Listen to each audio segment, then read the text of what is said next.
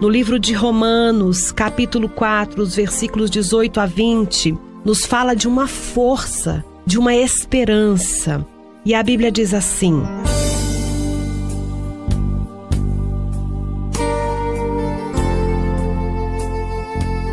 Abraão, esperando contra a esperança, creu, para vir a seu pai de muitas nações, segundo lhe foi dito: assim será a tua descendência e sem enfraquecer na fé, embora levasse em conta o seu próprio corpo amortecido, sendo já de cem anos, a idade avançada de Sara, não duvidou por incredulidade da promessa de Deus, mas pela fé se fortaleceu, dando glória a Deus.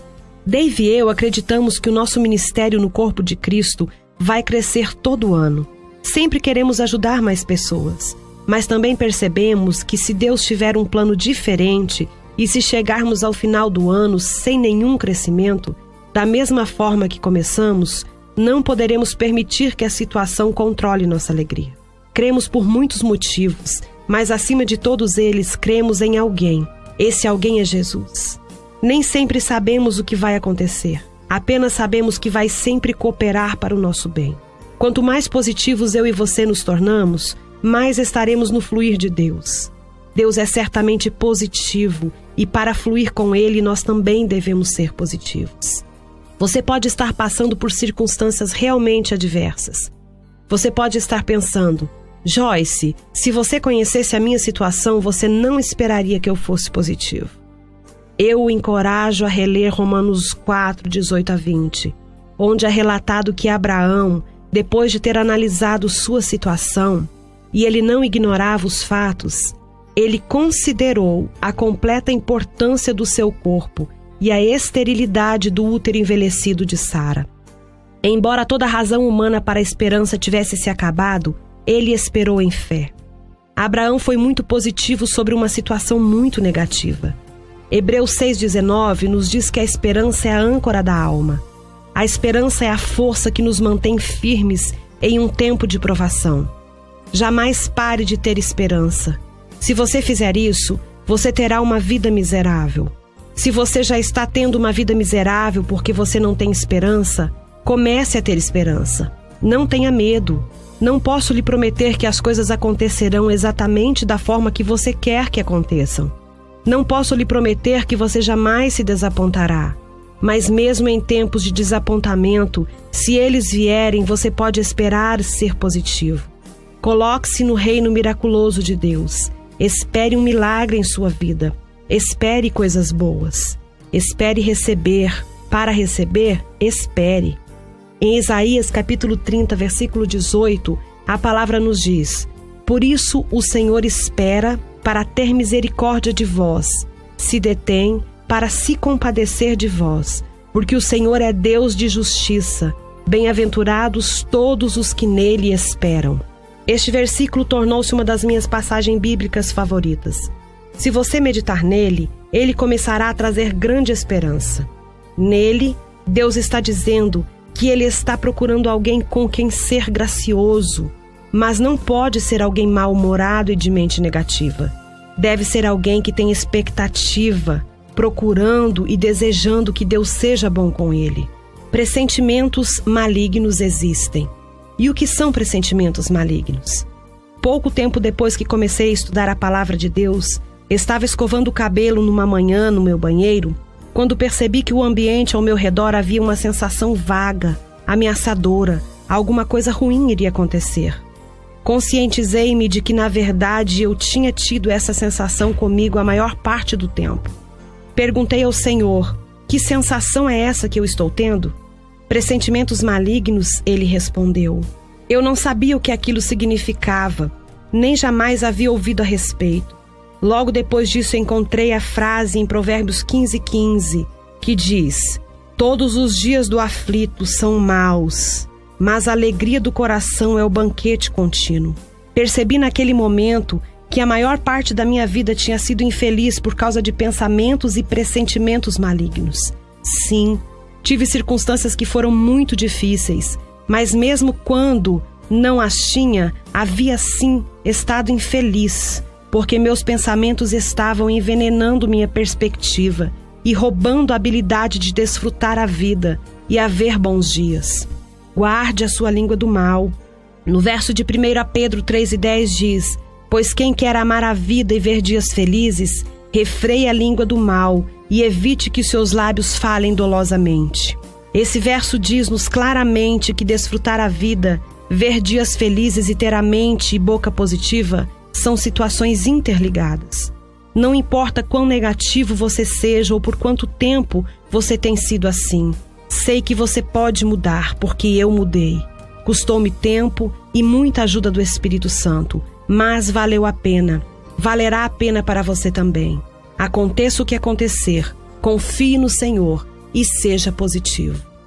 Dando continuidade ao nosso áudio 5, vamos agora estudar o capítulo 6, sobre espíritos que aprisionam a mente. Filipenses 4, 6 e 7 diz: Não andeis ansiosos de coisa alguma, em tudo, porém, sejam conhecidas diante de Deus as vossas petições, pela oração e pela súplica, com ações de graças. E a paz de Deus, que excede todo o entendimento, guardará o vosso coração e a vossa mente em Cristo Jesus. Na minha caminhada com Deus, certa vez estava achando difícil acreditar em algumas coisas. Eu não entendi o que estava errado comigo e, como consequência disso, fiquei confusa. A descrença parecia estar crescendo em grande velocidade. Comecei a questionar meu chamado.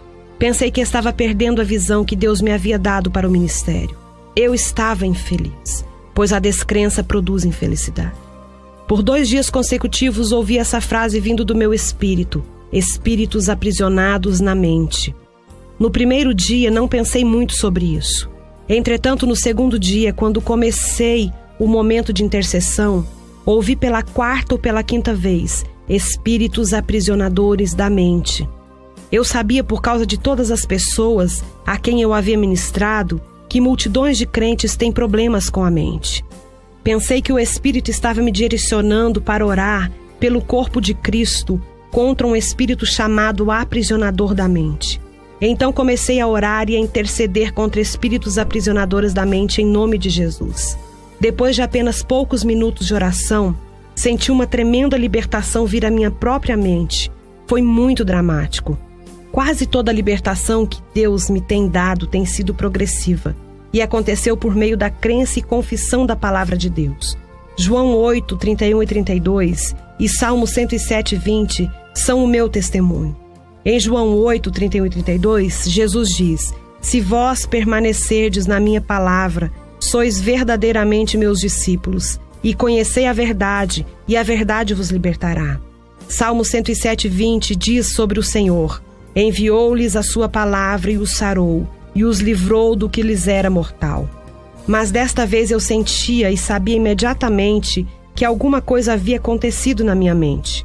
Dentro de minutos eu era capaz de acreditar outra vez em áreas com as quais tinha estado lutando minutos antes do meu momento de oração. Vou lhes dar um exemplo. Antes de ter sido atacada por demônios aprisionadores da mente, eu acreditava que, de acordo com a palavra de Deus, o fato de que eu era uma mulher de Fentou, Missouri, a quem ninguém conhecia, não faria nenhuma diferença na minha vida ou ministério. Quando Deus estivesse pronto, ele abriria portas e ninguém poderia fechar. E eu pregaria por todo o mundo as mensagens práticas, libertadoras que ele havia me dado. Eu acreditava que teria o privilégio de compartilhar o evangelho com toda a nação pelo rádio. Eu sabia que, de acordo com as Escrituras, Deus escolhe as coisas fracas e tolas para confundir as sábias. Eu acreditava que o Senhor iria me usar para curar os doentes. Eu acreditava que os filhos seriam usados no ministério. Eu acreditava toda sorte de coisas maravilhosas que Deus havia colocado em meu coração. Entretanto, quando os espíritos aprisionadores da mente me atacaram, eu não conseguia parecer acreditar em muita coisa. Eu pensava coisas do tipo: bem, eu provavelmente inventei tudo aquilo. Eu só acreditei porque queria, mas provavelmente Jesus jamais fará isso em mim. Mas quando os espíritos foram embora, a habilidade para crer veio correndo de volta. Decida acreditar. Romanos 8 e 26 diz: Também o Espírito, semelhantemente, nos assiste em nossas fraquezas, porque não sabemos orar como convém, mas o mesmo Espírito intercede por nós sobremaneira com gemidos inexprimíveis. Como cristãos, precisamos aprender a decidir acreditar. Deus frequentemente nos dá fé com relação às coisas com as quais nossas mentes simplesmente podem nem sempre parecer estar de acordo. A mente quer entender o porquê, o quando e o como de tudo. Frequentemente, quando este entendimento não é dado por Deus, a mente se recusa a acreditar naquilo que ela não entende. Às vezes acontece de um crente saber alguma coisa em seu coração, mas sua mente lutar contra isso. Eu tinha decidido muito antes acreditar no que a palavra diz e acreditar na rema, a palavra revelada que Deus me deu, as coisas que ele me falou ou as promessas que ele me fez pessoalmente. Mesmo que eu não entendesse porquê, quando ou como isso aconteceria na minha vida. Mas essa coisa com a qual eu estava lutando era diferente, estava além de uma decisão. Eu estava amarrada por esses espíritos aprisionadores da mente e simplesmente não conseguia fazer nada para acreditar. Graças a Deus que, por intermédio do Espírito Santo, ele me mostrou como orar. E seu poder prevaleceu muito, embora eu não soubesse que estava orando por mim mesma quando comecei. Tenho certeza de que você está lendo este livro neste momento porque foi direcionado a isso. Você também pode estar tendo problemas nessa área. Se for assim, eu os encorajo a orar em nome de Jesus, pelo poder do seu sangue. Coloque-se contra os espíritos aprisionadores da mente. Ore dessa forma não apenas uma vez, mas sempre que você tiver dificuldade nessa área. O diabo jamais esgota seu estoque de dardos inflamados para jogar contra nós quando estamos tentando caminhar em frente. Levante seu escudo da fé e lembre-se de Tiago 1, do 2 ao 8, que nos ensina que podemos pedir sabedoria a Deus nas provações e Ele nos dará e nos mostrará o que fazer. Eu tinha um problema, um dardo inflamado que não tinha encontrado antes, mas Deus me mostrou como orar e fui liberta. Você será também. Capítulo 7, que tem o título Pense sobre o que você está pensando.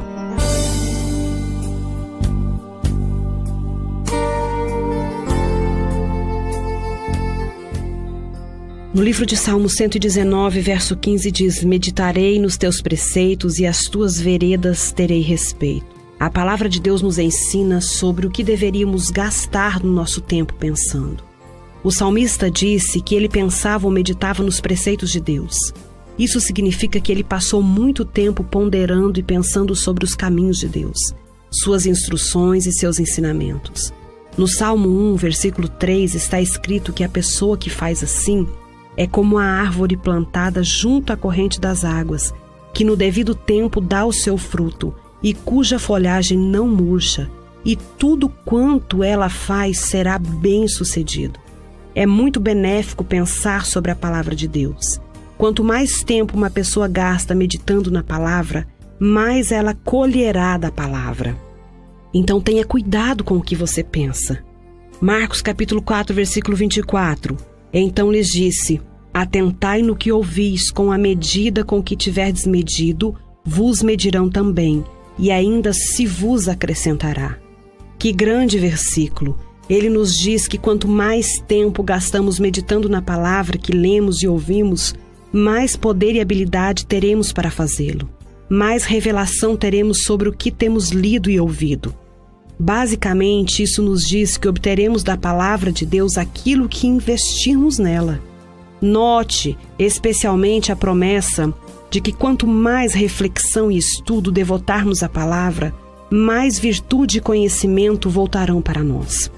O dicionário expositivo das palavras do Novo Testamento, Divine, diz que em certas passagens da versão King James da Bíblia, a palavra grega dunamis, que significa poder, é traduzida como virtude. De acordo com a nova concordância exaustiva da Bíblia de Strong, uma tradução de dunamis é habilidade. A maioria das pessoas não investiga a palavra profundamente. Como resultado, ficam confusas sobre o porquê de não serem cristãos poderosos vivendo uma vida vitoriosa. A verdade é que a maioria delas realmente não coloca muito esforço pessoal no estudo da palavra. As pessoas podem sair e ouvir outros ensinarem e pregarem a palavra. Podem escutar os sermões gravados ou ler a Bíblia ocasionalmente, mas na verdade não se dedicam a fazer a palavra a maior parte da vida, incluindo gastar tempo meditando nela. A carne é basicamente preguiçosa e muitas pessoas querem conseguir alguma coisa sem esforço. Entretanto, essa não é realmente a forma como as coisas funcionam. Vou dizer outra vez: uma pessoa obterá da palavra aquilo que ela está pronta para investir nela. Medite na palavra. Salmo capítulo 1, versículo 1 e 2 diz: Bem-aventurado é o homem que não anda no conselho dos ímpios, não se detém no caminho dos pecadores, nem assenta na roda dos escarnecedores. Antes o seu prazer está na lei do Senhor, e na sua lei medita de dia e de noite. De acordo com o dicionário Webster, a palavra meditar significa, primeiro, refletir sobre, ponderar. Segundo, planejar o pretender na mente, entregar-se à contemplação. O dicionário expositivo das palavras do Novo Testamento de Vini diz que meditar significa, primeiramente, ser cuidadoso com, aplicar-se a praticar, ser diligente, praticar no sentido principal da palavra, ponderar, imaginar, premeditar. Provérbios 4:20 diz: Filho meu, atenta para as minhas palavras, aos meus ensinamentos inclina os ouvidos. Concorde e submeta-se aos meus ensinamentos, é como se estivesse dizendo assim. Se pusermos Provérbios 4 e 20, juntamente com essas definições da palavra meditar, veremos que nós nos aplicamos à palavra de Deus meditando nela, refletindo sobre ela, estudando-a, repetindo-a ou praticando-a em nossa mente. A ideia básica é que, se queremos fazer o que a palavra de Deus diz, devemos gastar tempo pensando nela. Lembre-se do antigo provérbio: a prática produz perfeição? Realmente não queremos ser especialistas em qualquer coisa na vida sem muita prática. Então, por que esperaríamos que o cristianismo fosse diferente? Saiba que a meditação produz sucesso. Em Josué 1 e 8, a palavra nos diz: Não cesses de falar deste livro da lei, antes medita nele de dia e de noite, para que tenhas cuidado de fazer segundo tudo quanto nele está escrito então farás prosperar o teu caminho e serás bem-sucedido. Se você quer ser um sucesso e prosperar em todos os seus procedimentos, a Bíblia diz que você precisa meditar na palavra de Deus dia e noite. Quanto tempo você gasta meditando na palavra de Deus? Se você está tendo problemas em qualquer área da sua vida, uma resposta honesta para essa pergunta pode revelar a razão disso. Na maior parte da minha vida eu não pensava sobre o que estava meditando. Simplesmente pensava em qualquer coisa que me viesse à cabeça. Eu não tinha nenhuma revelação de que Satanás poderia injetar pensamentos em minha mente. Muito do que estava em minha cabeça era mais mentiras de Satanás que estava me dizendo, ou pura bobagem, coisas nas quais não valia a pena gastar meu tempo o diabo estava controlando minha vida porque ele estava controlando os meus pensamentos. Você precisa pensar sobre o que você está pensando. Veja o que diz Efésios 2 e 3, entre os quais também nós andamos, outrora segundo as inclinações da nossa carne, fazendo a vontade da carne e dos pensamentos. Paulo nos adverte aqui que não devemos ser governados pela nossa natureza sensual nem obedecer aos impulsos da nossa carne, os pensamentos da nossa mente carnal. Embora eu fosse uma cristã, estava tendo problemas porque eu não tinha aprendido a controlar meus pensamentos. Eu pensava sobre coisas que mantinham a minha mente ocupada, mas elas não eram produtivas positivamente. Eu precisava mudar minha forma de pensar. Uma coisa que o Senhor me disse quando ele começou a me ensinar sobre o campo de batalha da mente tornou-se um ponto decisivo e importante. Ele disse: Pense no que você está pensando agora. Depois que comecei a fazer isso, não demorou muito tempo para que começasse a perceber por que eu estava tendo tantos problemas em minha vida. Minha mente estava uma bagunça. Eu estava pensando todas as coisas erradas. Eu ia à igreja e havia feito isso por anos, mas na realidade jamais pensava sobre o que ouvia. Entrava por um ouvido e saía pelo outro, por assim dizer. Eu lia algumas passagens na Bíblia todos os dias, mas nunca pensava sobre o que eu estava lendo. Eu não estava me aplicando à palavra. Eu não estava pensando no que eu estava ouvindo nem estudando. Portanto, nenhuma virtude ou conhecimento me voltava à memória. Em Salmo 48, verso 9, diz: Pensamos, ó Deus, na tua misericórdia no meio do teu templo. Nós precisamos meditar nas obras de Deus. O salmista Davi falava frequentemente a respeito da meditação em todas as obras maravilhosas do Senhor. Os poderosos atos de Deus, ele disse que pensava no nome do Senhor, na misericórdia de Deus e em muitas outras coisas correlatas. Quando ele estava se sentindo deprimido, escreveu no Salmo 143, verso 5: Por isso dentro de mim esmorece o meu espírito e o coração se vê turbado. Lembro-me do dia de outrora, penso em todos os teus feitos e considero nas obras das suas mãos. Vemos nessa passagem que a resposta de Davi aos seus sentimentos de depressão e melancolia não era meditar no problema. Em vez disso, ele literalmente se sobrepunha ao problema, escolhendo lembrar-se dos bons tempos e dos dias passados, considerando os feitos de Deus e as obras de suas mãos. Em outras palavras, ele pensava em alguma coisa boa, e isso o ajudava a superar a depressão. Jamais se esqueça disso.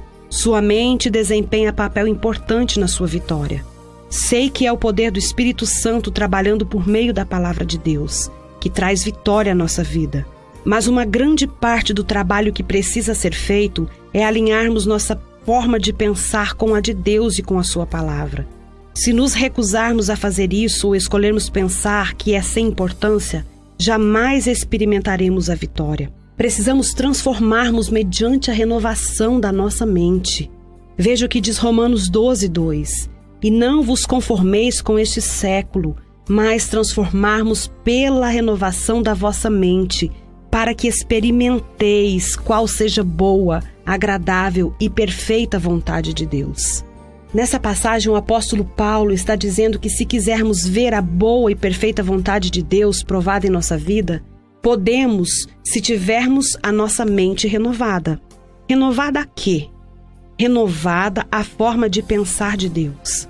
Por esse processo de nova forma de pensar, seremos mudados ou transformados naquilo que Deus quer que sejamos. Jesus fez essa transformação possível pela sua morte e ressurreição. Isso se torna uma realidade em nossa vida por esse processo de renovação da mente. A essa altura, pode evitar qualquer confusão. Digo que a forma correta de pensar nada tem a ver com a salvação. A salvação é baseada unicamente no sangue de Jesus, sua morte na cruz e na sua ressurreição. Muitas pessoas estarão no céu porque elas verdadeiramente aceitaram Jesus como seu Salvador. Mas muitas delas jamais andarão em vitória, nem desfrutarão o bom plano que Deus tinha para a vida delas, porque não tiveram a mente renovada de acordo com a palavra de Deus. Por anos eu fui uma dessas pessoas. Eu era nascida de novo, eu estava indo para o céu, eu ia à igreja, eu seguia uma forma de religião, mas na realidade eu não tinha vitória em minha vida. Razão disso é que eu estava pensando as coisas erradamente. Filipenses 4 e 8 nos diz: Finalmente, irmãos, tudo que é verdadeiro, tudo que é respeitável, tudo que é justo, tudo que é puro, tudo que é amável, tudo que é de boa fama, se alguma virtude há e se algum louvor existe, seja isso que ocupe o vosso pensamento. Precisamos pensar nessas coisas.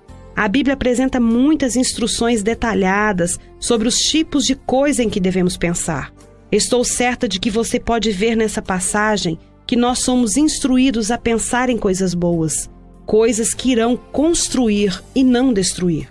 Nossos pensamentos, com certeza, afetam nossas atitudes e nossa disposição. Tudo que o Senhor nos diz é para nosso próprio bem. Ele sabe o que nos fará felizes e o que nos fará infelizes. Quando uma pessoa está cheia de pensamentos errados, ela é infeliz.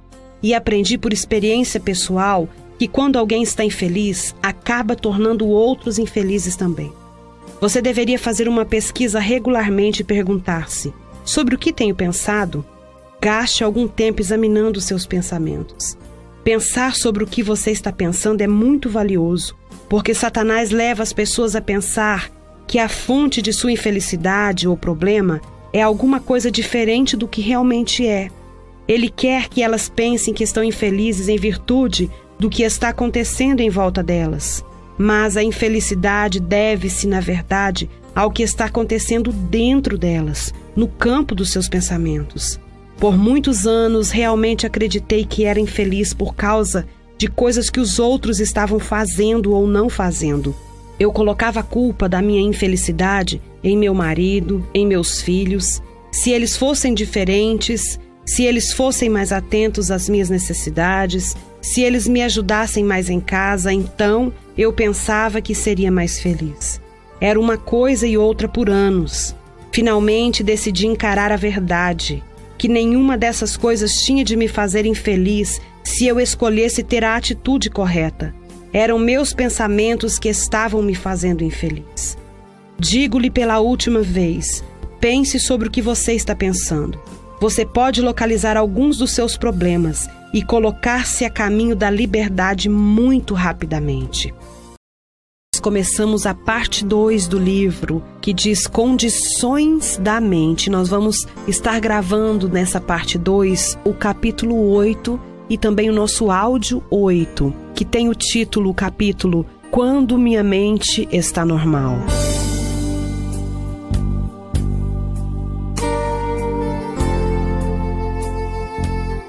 No livro de Efésios, capítulo 1, versículo 17 e 18 diz: Para que o Deus de nosso Senhor Jesus Cristo, o Pai da glória, vos conceda espírito de sabedoria e de revelação, no pleno conhecimento dele, iluminados os olhos do vosso coração para saberdes qual é a esperança do seu chamamento, qual é a riqueza da glória da sua herança nos santos.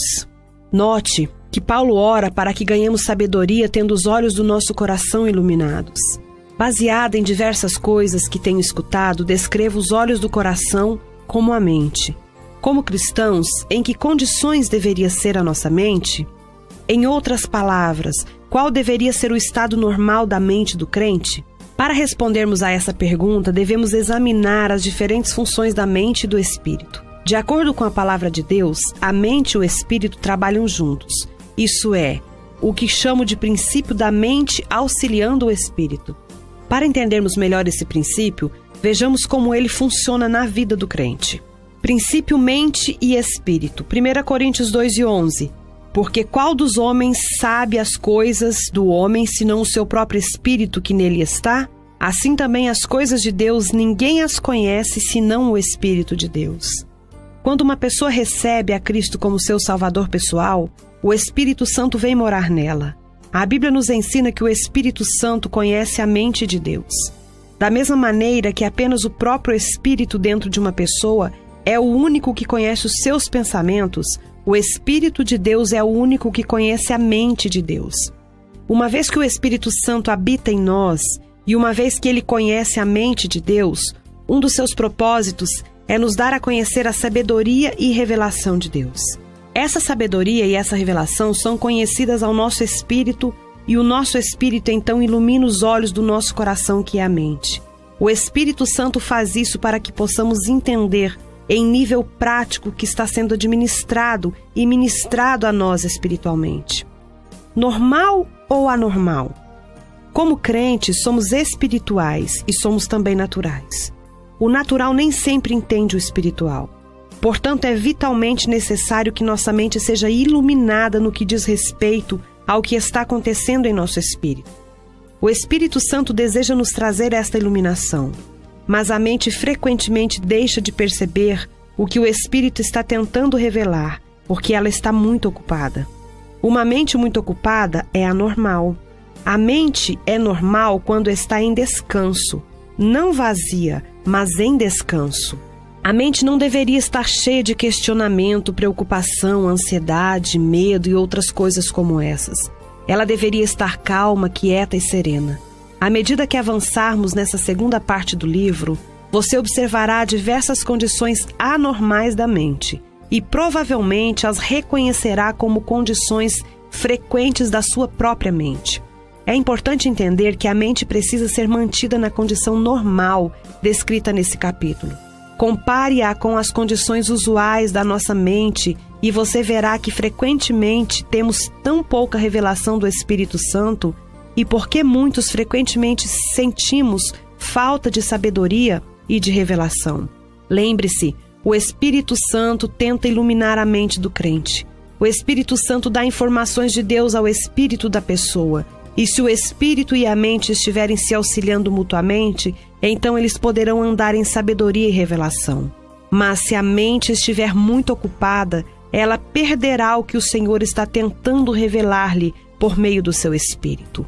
Em 1 Reis, capítulo 19, os versos 11 e 12 diz: Disse-lhe Deus: Sai e põe-te neste monte perante o Senhor. Eis que passava o Senhor e um grande forte vento fendia os montes e despedaçava as penhas diante do Senhor. Porém, o Senhor não estava no vento.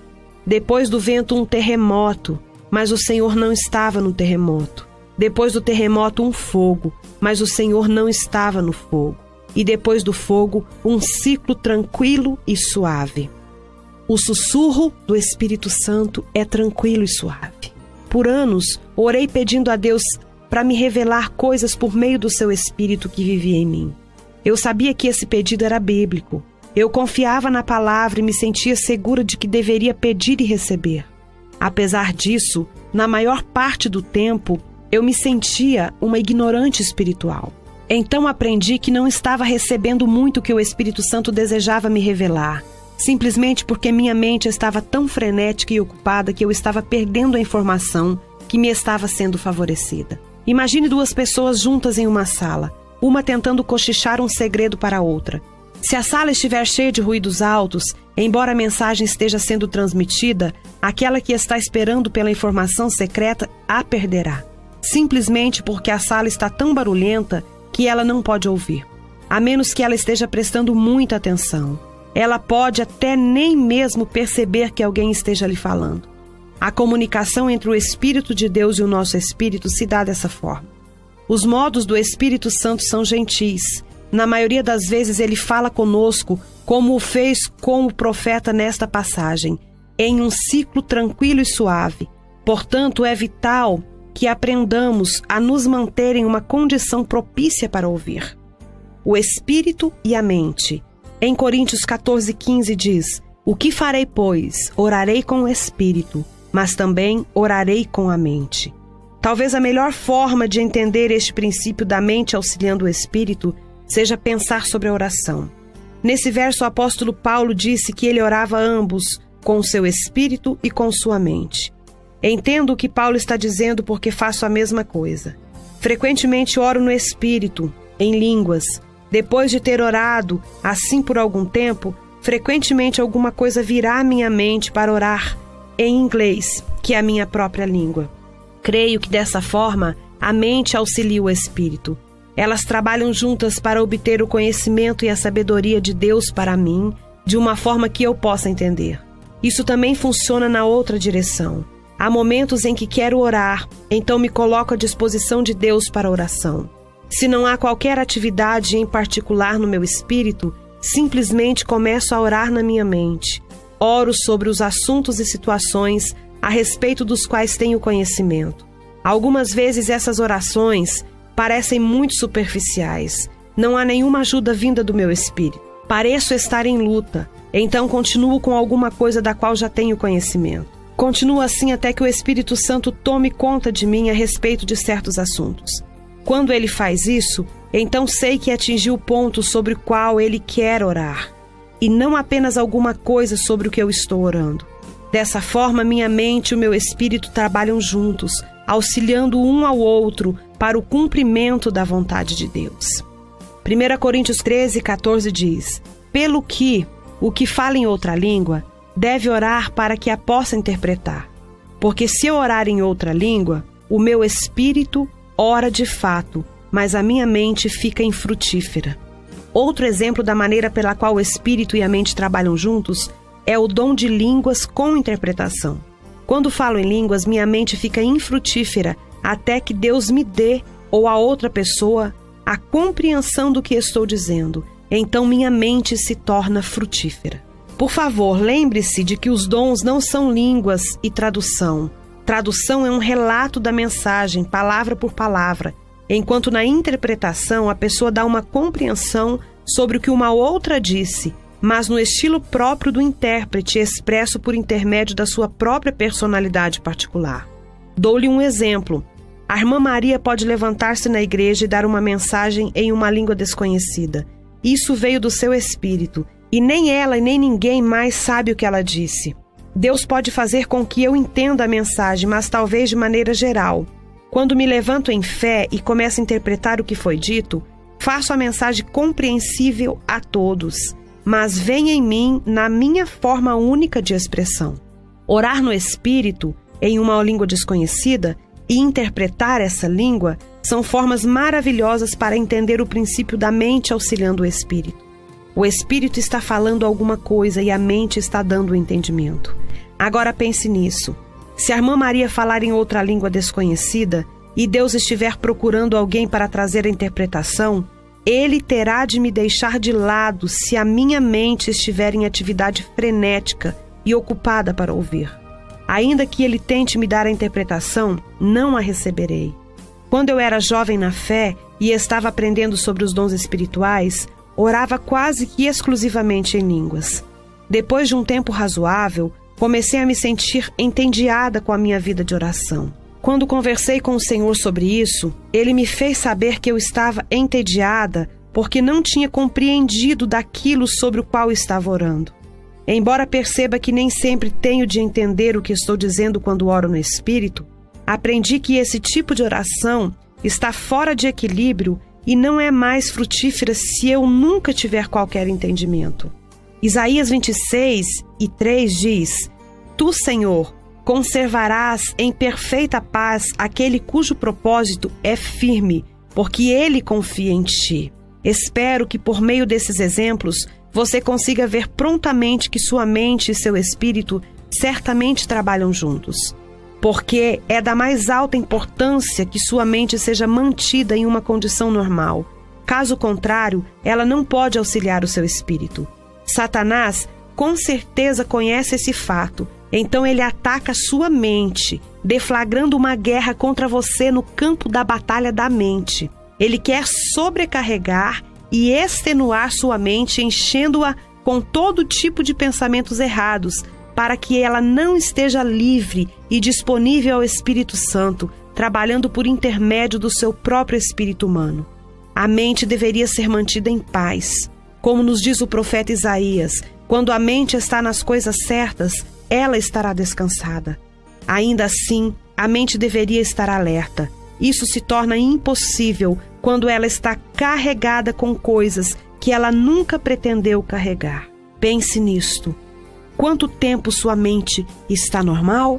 Neste capítulo, a autora vem trazer a importância de estarmos com a nossa mente voltada para o Senhor.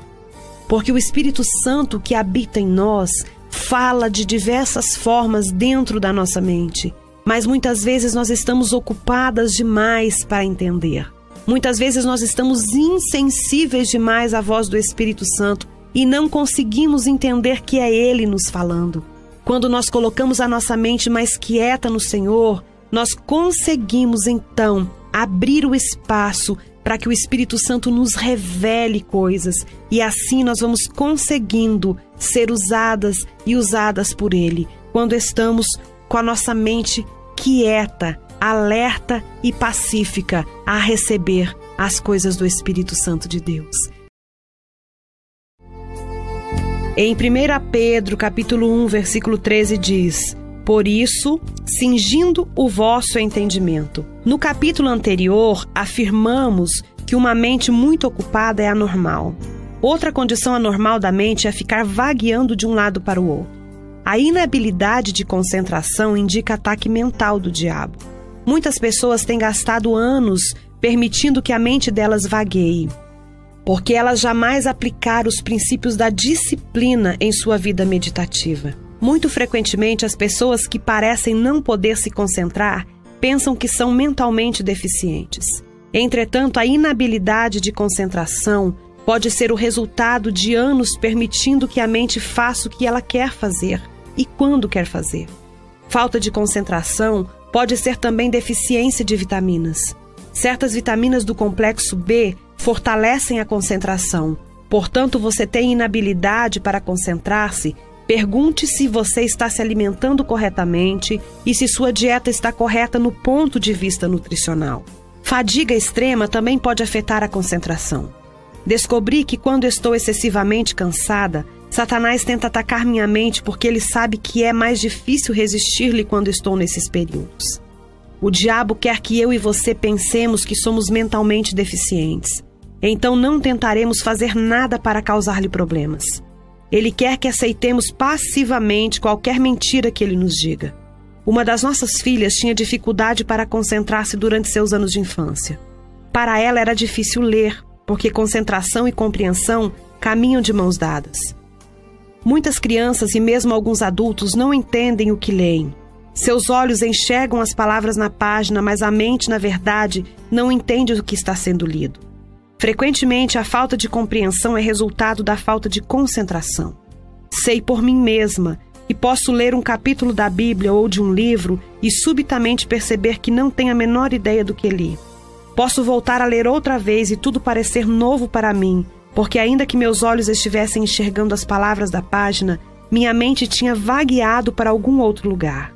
Porque não estava concentrado no que estava fazendo, deixei de compreender o que estava lendo.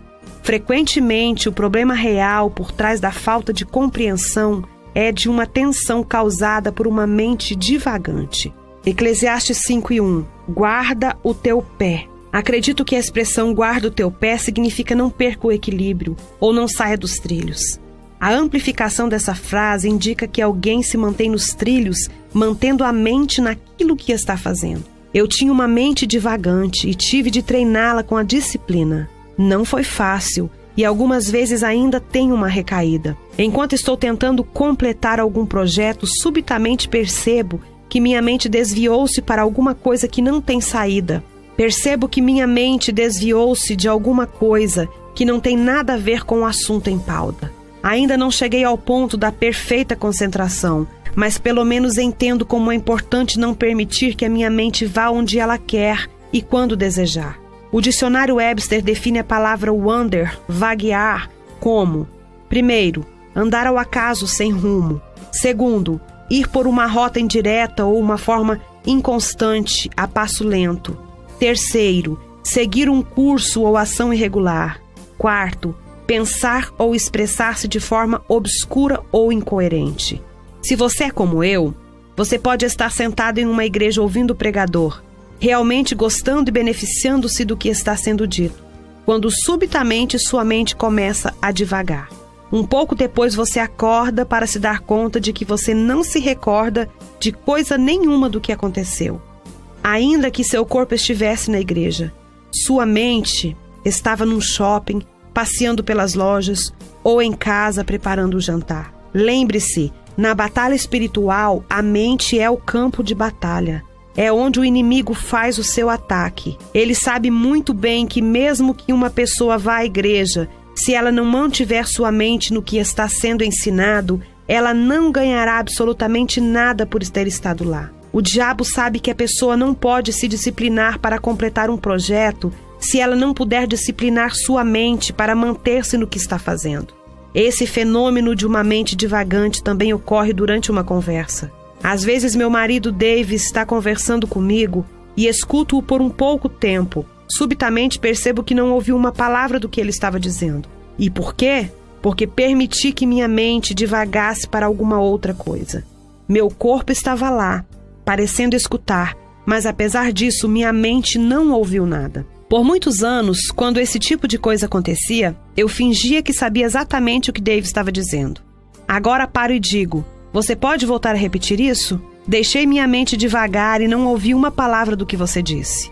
Dessa forma, sinto que pelo menos estou tratando o problema. Enfrentar os problemas é a única maneira de ficar do lado vitorioso deles. Decidi que se o diabo teve o trabalho de me atacar com uma mente divagante, então talvez esteja sendo dita alguma coisa que eu precisava ouvir.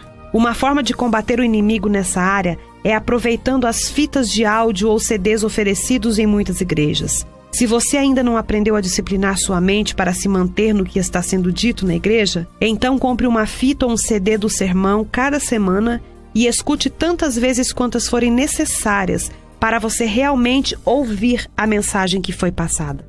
O diabo desistirá quando ele vir que você não irá se render. Lembre-se, Satanás quer que você pense que é mentalmente deficiente, que há alguma coisa errada com você. Mas a verdade é que você precisa apenas começar disciplinando sua mente. Não é deixar correr pela cidade fazendo o que lhe agrada. Comece hoje a guardar o seu pé, para manter a sua mente no que você está fazendo. Você precisará praticar por um pouco tempo, quebrar velhos hábitos, Formar novos sempre toma tempo, mas no final você vai ver que vale a pena. Em Marcos, capítulo 11, versículo 23 e 24, vem nos falar de uma mente imaginativa. Porque na verdade vos afirmo que se alguém disser a este monte: ergue-te e lança-te no mar, e não duvidar no seu coração, mas crer que se fará o que diz, assim será com ele. Por isso vos digo que tudo quanto em oração pedirdes, crede que recebestes, e assim será convosco. Quando me defronto com uma coisa ou outra, frequentemente começa a me dizer: Imagino, estou imaginando. Por exemplo, imagino como será o tempo amanhã. Estou imaginando o que devo usar na festa. Estou imaginando como serão as notas que o Dene, que é meu filho, terá no boletim escolar. Estou imaginando quantas pessoas estarão presentes ao seminário. A palavra wonder é definitiva parcialmente como substantivo, como um sentimento de perplexidade ou dúvida, e em forma verbal é como estar cheia de curiosidade ou de dúvida. Aprendi que tenho muito mais proveito fazendo alguma coisa positiva do que simplesmente me perguntando o tempo todo sobre alguma coisa imaginável. Em vez de ficar imaginando quais serão as notas que o Danny vai conseguir, posso acreditar que ele terá boas notas. Em vez de ficar imaginando o que deveria usar na festa, Posso decidir o que usar. Em vez de ficar imaginando como estará o tempo ou quantas pessoas estarão em uma das minhas reuniões, posso simplesmente deixar o problema com o Senhor, confiando nele para fazer com que tudo coopere para o bem, independentemente do que vai acontecer. Imaginar deixa uma pessoa na indecisão, e a indecisão causa confusão. Imaginação, indecisão e confusão impedem que o indivíduo receba de Deus pela fé a resposta da sua oração ou da sua necessidade. Note que em Marcos 11, 23 e 24, Jesus não disse: Tudo quanto pedir em oração, imagine que você receberá. Em vez disso, ele disse: Tudo quanto pedir em oração, creia que receberá. Como cristãos, como crentes, devemos sempre acreditar e não duvidar. Estamos aqui para mais um estudo do nosso livro. Desta vez, o nosso décimo áudio, também o capítulo áudio da segunda parte do livro de Joyce Meyer, Campo de Batalha da Mente. Este livro que tem alcançado muitas vidas, que tem ajudado muitas pessoas a compreender a forma que os pensamentos se processam, a forma que eles têm a grande influência sobre as nossas vidas e como é ter uma mente em Cristo? Sabemos que não é nada fácil nós controlarmos os pensamentos, moldarmos os pensamentos, mas através da palavra do Senhor é plenamente possível, desde que nós tenhamos atitude frente a essas situações, a esses pensamentos que querem dominar a nossa mente e que, consequentemente, trazem condições de angústia para as nossas vidas e de dificuldades em relação a muitas áreas que vivemos.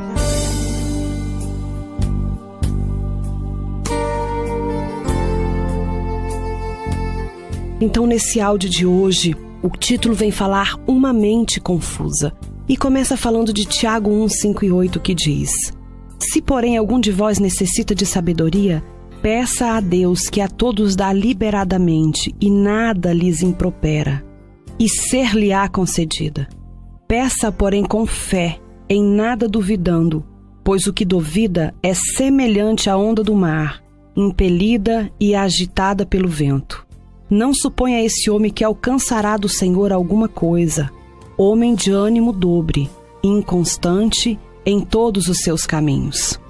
Descobrimos que a imaginação e confusão são parentes. Imaginar, em vez de definir um pensamento, pode causar e certamente causará dúvida e confusão.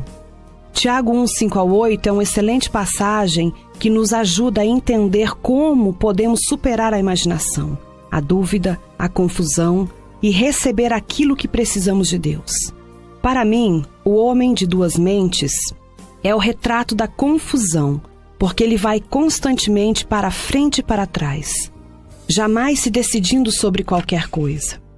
Assim que ele pensa que toma uma decisão, já vem a imaginação, a dúvida, a confusão, para levá-lo a operar outra vez entre duas mentes. Ele é inseguro a respeito de tudo. Vivi muito da minha vida assim, sem perceber que o diabo tinha declarado guerra contra mim e que a minha mente era o campo de batalha. Estava inteiramente confusa sobre tudo e não sabia o porquê. Mateus 16, 8 diz: porque discorreis entre vós, homens de pequena fé? A racionalização conduz à confusão.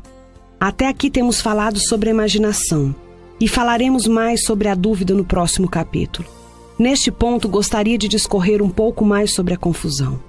Uma grande porcentagem do povo de Deus é admitidamente confusa. E por quê? Como vimos, uma razão é a imaginação, a outra é a racionalização. O dicionário define a palavra razão em duas formas de substantivo, como um fato ou motivo fundamental que fornece sentido lógico para uma premissa ou acontecimento. E na sua forma verbal, como usar a faculdade da razão, pensar logicamente. Uma maneira simples de dizer isso é: racionalizar acontece quando a pessoa tenta imaginar o porquê por trás de alguma coisa. A racionalização faz com que a mente se revolva em torno de uma situação, assunto ou evento, tentando entender todas as complicadas partes que a compõem. Nós estamos racionando quando examinamos uma afirmação ou ensinamento para ver se é lógica e a desprezamos se não for. Satanás frequentemente nos rouba a vontade de Deus para nós por causa do raciocínio. O Senhor pode nos direcionar a fazer alguma coisa, mas se ela não fizer sentido, se não for lógica, poderemos ser tentados a desconsiderá-las. O que Deus direciona uma pessoa a fazer nem sempre tem sentido lógico para sua mente. Seu espírito pode confirmá-lo e a sua mente rejeitá-lo, especialmente se for algo extraordinário ou desagradável ou se demandar sacrifício ou desconforto pessoal. 1 Coríntios 2,14 Ora, o homem natural não aceita as coisas do Espírito de Deus porque lhes são loucura, e não pode entendê-las porque elas se discernem espiritualmente. Não racionalize na mente, apenas obedeça ao Espírito. Aqui está uma ilustração pessoal prática, que espero trará mais compreensão sobre a questão de racionalizar na mente em oposição a obedecer no Espírito. Certa manhã, quando estava me vestindo para ministrar em um encontro semanal que dirijo perto da minha cidade, comecei a pensar sobre a mulher que dirigia nosso ministério de ajuda lá e em como ela tinha sido fiel. Veio um desejo ao meu coração de fazer alguma coisa para abençoá-la de alguma forma. Pai, Rutian tem sido uma bênção para todos nós esses anos, orei. O que posso fazer para ajudá-la? Imediatamente meus olhos caíram sobre um vestido vermelho novo que estava pendurado no meu closet e sabia em meu coração que o Senhor estava me impedindo de dar aquele vestido a Ruth. Embora o tivesse comprado três meses antes, nunca o tinha usado. Para falar a verdade, ainda estava pendurado na sacola plástica em que eu havia trazido para casa. Eu gostava muito dele, mas cada vez que pensava em usá-lo, por alguma razão não tinha vontade de vesti-lo. Lembre-se, eu disse que quando os meus olhos caíram sobre o vestido vermelho, eu sabia que deveria dá-lo a Rutian. Entretanto, na verdade, não queria dá-lo. Então, imediatamente comecei a questionar em minha mente que Deus não poderia estar me dizendo para dar-lhe o vestido vermelho porque ele era novinho em folha, nunca tinha sido usado, tinha sido bastante caro e eu tinha até mesmo comprado brincos vermelhos e prateados para combinar com ele. Se eu tivesse mantido minha mente carnal fora da história e continuando a ser sensível a Deus em meu espírito, tudo teria saído muito bem. Mas nós humanos temos uma habilidade de nos enganarmos por meio da racionalização quando não queremos realmente fazer o que Deus está dizendo. Em alguns minutos havia me esquecido de tudo e tinha ido cuidar das minhas coisas. O ponto crucial era que eu não queria dar o vestido porque ele era novo e gostava dele. Minha mente arrasou que o desejo que senti poderia não ter sido de Deus, mas que o diabo estava tentando tirar de mim alguma coisa que eu gostava. Algumas semanas mais tarde, estava me arrumando para outra reunião no mesmo local, como anteriormente, quando outra vez o nome de Ruth veio ao meu coração. Comecei a orar por ela. Repeti toda a cena dizendo: Pai, Ruth tem sido uma bênção tão grande para nós. O que posso fazer para abençoá-la? Imediatamente vi o vestido vermelho outra vez e me senti afundando em minha carne, porque agora me lembrava do outro incidente do qual tinha me esquecido rapidamente e totalmente. Desta vez não havia como torcer a situação.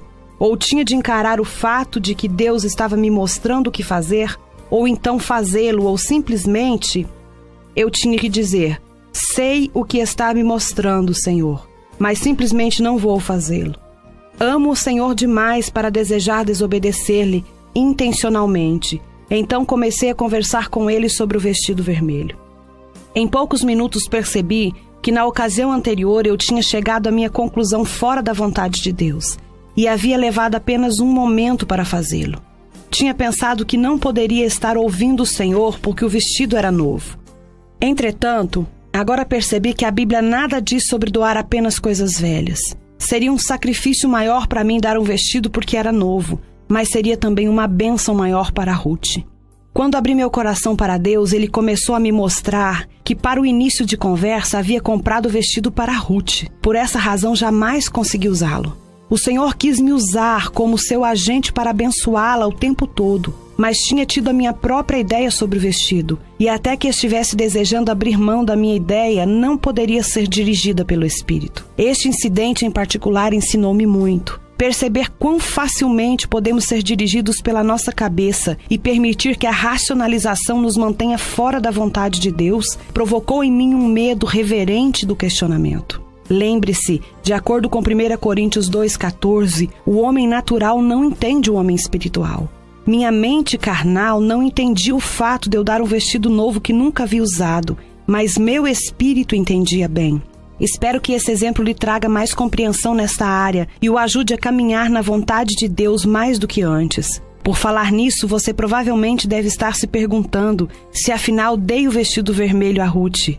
Sim, Dei, e agora ela trabalha em nosso escritório em tempo integral e ocasionalmente ainda usa o vestido vermelho para trabalhar. Seja um praticante da palavra de Deus.